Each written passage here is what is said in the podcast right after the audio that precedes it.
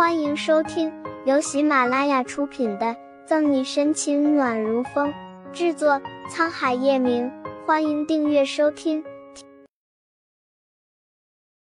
第五百八十九章，放了孩子，我做你们的人质。什么？沈西听到这里，一下子就从椅子上站了起来。这么丧心病狂的人，连孩子都不放过了，而且。他记得左新阳就是在阳光幼儿园。现在孩子怎么样了？沈西手心沁出冷汗。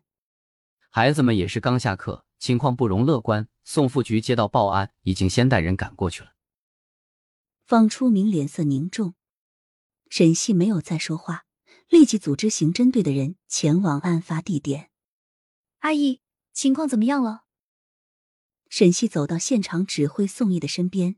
看着现在大家都不敢贸然行动的样子，便知道这个情况不太好。警局里的其他人已经在这里准备好，可是孩子有些多，这个时候要是轻举妄动了，怕也是会对孩子造成更严重的伤害。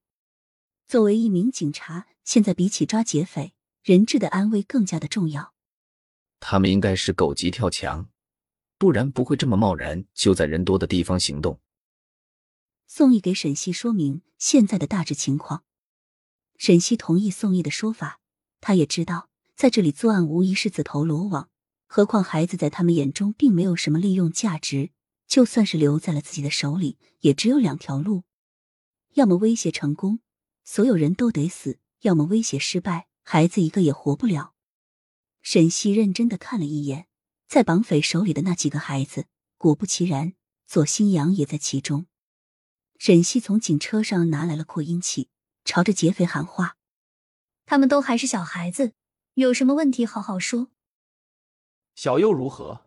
只要在我手上有人质，你们就没有办法。”带头的劫匪今天并没有戴玩偶面具，只是用口罩遮住了自己的一部分样貌。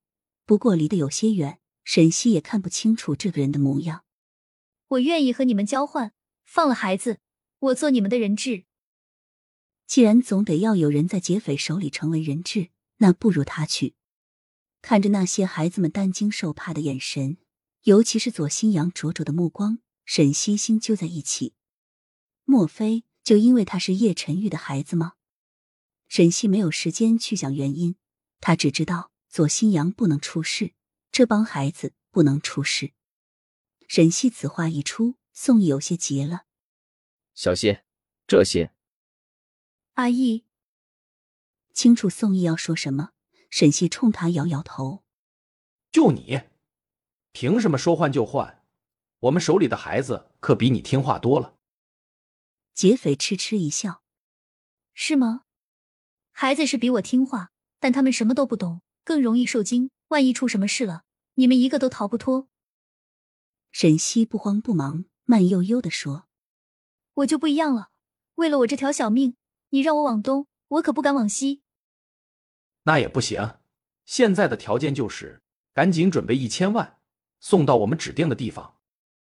带头的劫匪拒绝的倒很干脆，倒是他身边的人面面相觑，随后走到他的耳边说了几句话：“小西，我绝对不能让你去冒险。”宋逸玉抢过沈西手里的扩音器：“阿义，不要争了，你看好孩子们就是。”沈西给宋毅一个安定的眼神，而商量几句，劫匪那边似乎也是有了结论了。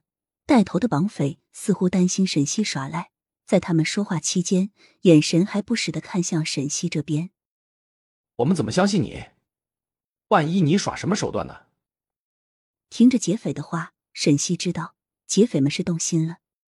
这个条件对于他们而言，至少比绑架孩子有用多了。这样吧。我自己走过来，你们来个人，等挟持住我后，把孩子们都放掉。绑匪们听到这话，点了点头，让身后的一名劫匪前去挟持住自己走上前来的沈西。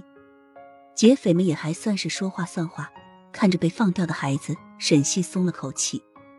就在擦肩而过时，沈西在无人看见的角落，把手里的纸条塞在左新阳手里。